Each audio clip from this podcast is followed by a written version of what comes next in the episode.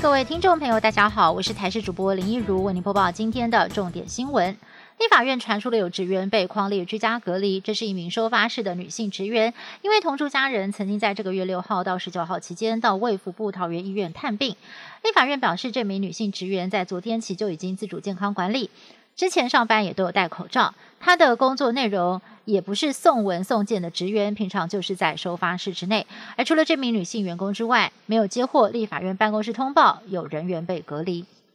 为了防止疫情扩大，指挥中心框列了五千人要居家隔离。不过现在有布桃医院加护病房的医护人员就爆料，说自己原本在外科加护病房服务，但是疫情爆发之后，就频繁的到内科加护病房支援，却没有被纳在新一波的框列名单当中。只因明明医护是病患的密集接触者，却不用被居家隔离，这个标准非常的奇怪。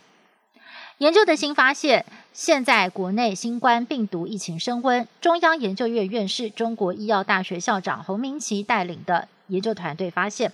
单宁酸可以抑制新冠病毒感染的两种关键酵素活性，进而预防感染，并且抑制病毒成长。而我们日常生活当中常见的香蕉、葡萄、蔬菜、红酒。还有茶叶当中都含有单宁酸，民众如果想要预防新冠病毒，不妨适量的食用。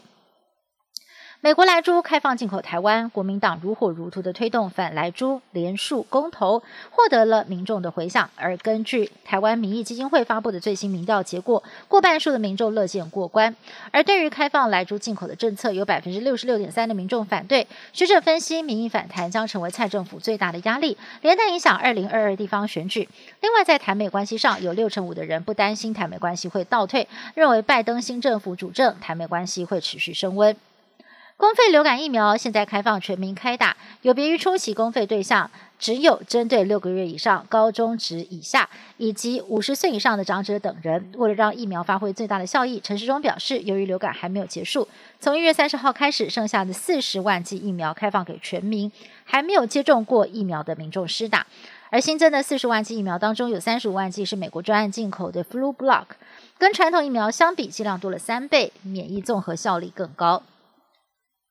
全球受到了疫情的冲击，企业改采远距工作，导致半导体的需求大增。再加上汽车市场回温，半导体需求量进一步增加。再加上美国制裁中国企业，也让订单集中到台湾。事实上，全球汽车大国的美国跟德国也相继的向台湾发出讯号。德国经济部长阿特迈尔也发函给我国政府，希望为台湾半导体大厂能为处境艰难的汽车产业提高晶片供应量。日本产经大臣也证实，目前已经向台湾当局请求协助，希望全球最大晶圆代工龙头台积电等台湾的厂商能够增加供给量。